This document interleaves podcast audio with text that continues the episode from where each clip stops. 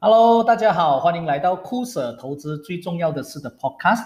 这一期想要跟你们分享的就是 QQQ 还能进场吗？那如果有投资在美国市场或者有参与美国市场的投资者呢，其实都大概知道什么是 QQQ，对吗？所以 QQQ 呢，它是 Invesco Capital Management 管理的指数型基金，就是所谓的 ETF，它是投资于大型公司的成长型还有价值型股票，旗下的公司包括苹果、微软。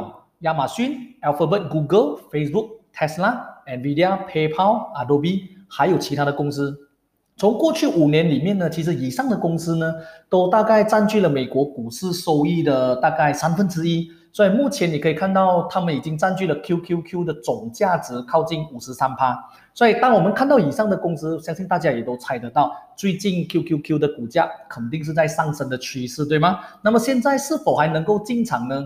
我们来看一下他们过去的表现好吗？自从去年三月以来，科技板块就像热气球一样一直往上飘。这这个接近十八个月的持续上涨呢，已经让他们达到上涨一百二十趴的顶点，可以说是一个创纪录的表现。那美股呢，在夏末至秋季呢，其实会有一个叫做季季节性的那个疲软时期啦。从过去的那个统计显示呢。持有美国股票最糟糕的时段，就是在七月中旬至十月初之间。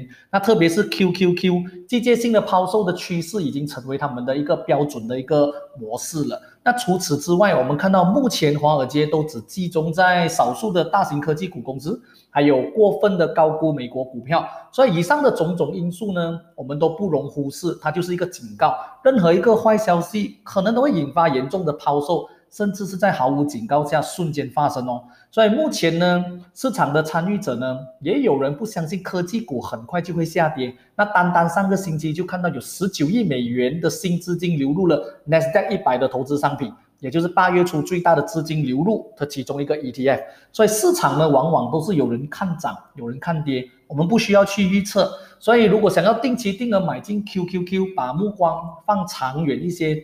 基本上没有太大的问题，或者可以利用一个我们所谓的长期的选择权策略，每年定期的把合约卖掉，再增加资金的做法，对我来说呢，也是一个不错的选择。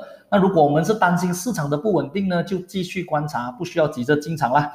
所以最重要的就是我们自己要有我们的投资计划或者我们所谓的投资剧本。所以目前呢，我们在审视或者审核自己的投资组合或者是下单的时候呢，可以警惕一下自己啦。未来这几个月当中，可能市场会下跌十到十五趴，也有可能会抹去我们大部分的收益。所以我们自己本身是否能够承担这些亏损呢？